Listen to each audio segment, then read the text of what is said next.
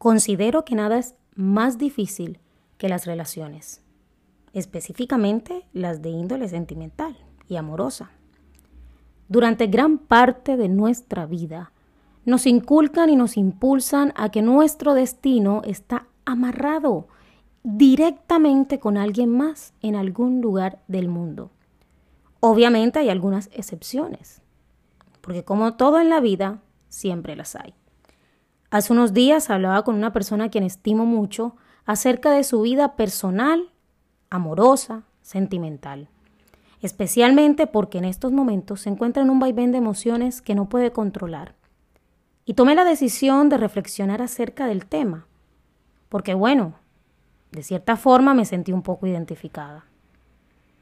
Cuando construimos una relación amorosa o compartimos parte de nuestra vida con alguien, en algún momento de esta etapa solemos perder nuestra individualidad. Y ya no hablamos como una persona particular, sino en plural. Ya no somos un sujeto, somos dos o varios sujetos. Pero cuando va pasando el tiempo, cuando las relaciones son realmente un poco largas, esa individualidad empieza a exigir cancha es decir, empieza a solicitar volver a salir a flote y poder desarrollar la persona que cada uno de nosotros quiere ser. Algunos afortunados, afortunadas, terminan encontrando el complemento que los ayuda a que esa individualidad también haga parte de una pluralidad y se complemente. Algunos otros, por el contrario, no lo logran. Creyeron lograr, lograrlo al principio, pero luego se van dando cuenta que no es así. Y como una razón espiritual, universal, humana, algo del ser empieza a solicitar salir afuera, a flote. Y es ahí cuando vienen la mayoría de las dificultades, a mi modo de ver, en las parejas. Una de las cosas más importantes, además del diálogo y la confianza, que es lo que todo el mundo dice, especialmente los psicólogos, es dejar ser y compartir ese ser. Pero ¿qué pasa cuando no sucede? ¿Qué podemos hacer cuando no sucede? ¿Nos hemos puesto en el zapato de la persona que hemos decidido que esté en nuestras vidas? ¿Comprendemos cuando su dolor se manifiesta a través de una mirada o con alguna palabra?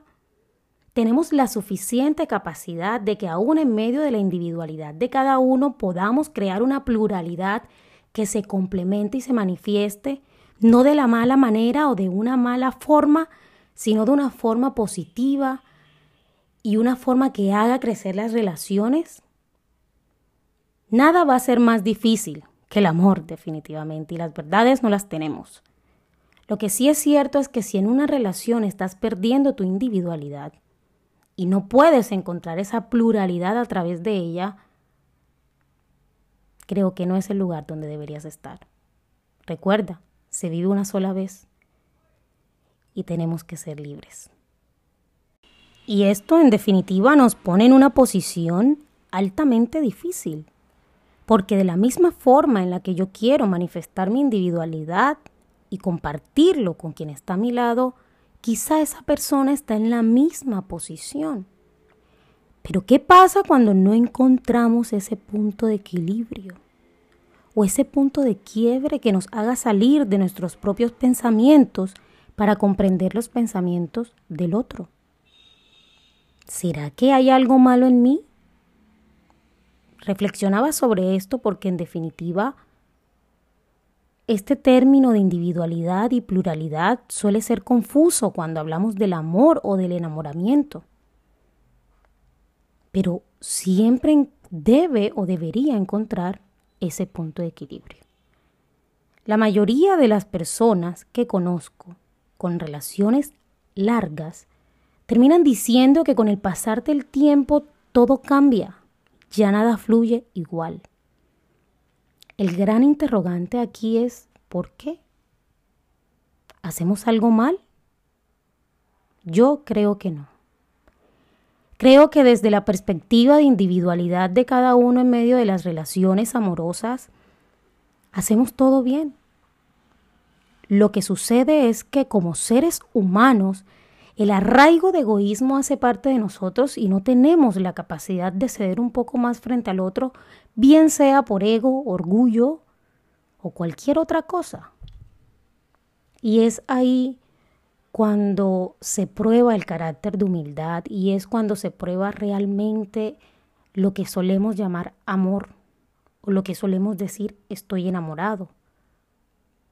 Si de verdad tenemos la capacidad de decirle un te amo a alguien, ese te amo, ¿qué encierra? ¿Qué expresa?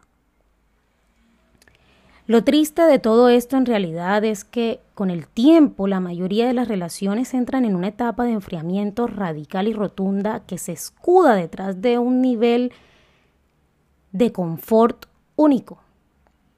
Y eso bien sea porque no podemos salir de la zona de confort en la que nos encontramos o no tenemos la suficiente capacidad de expresar un poco lo que sentimos.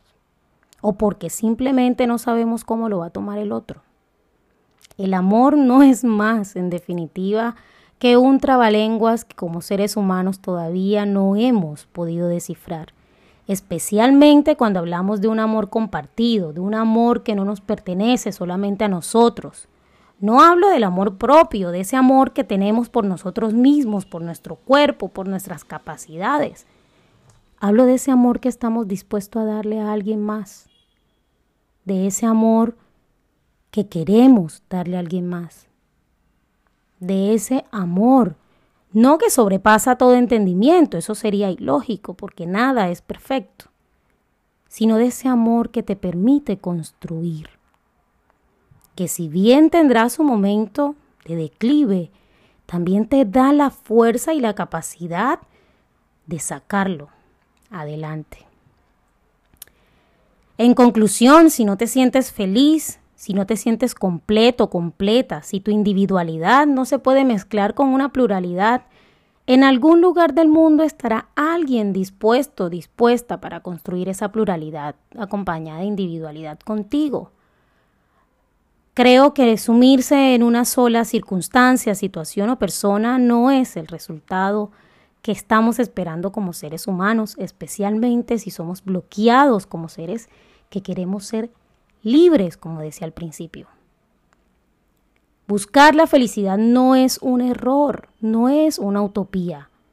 Sentirse pleno tampoco, tampoco lo es en los demás, en el amor, en los sentimientos, tampoco hace parte de este tipo de errores. Buscar ser feliz, dichoso, dichosa, no puede considerarse un imposible para el ser humano que tiene todas las capacidades de entender al otro. Solo hay que poner un poquito de esfuerzo. Nada más. Esto es Libro al revés, queridos amigos y amigas. El lugar donde cabemos todos, las historias normales y naturales de personas como tú y como yo, que viven una guerra sin fin en este barco en el que nos hemos montado a veces sin haberlo pedido, llamado vida.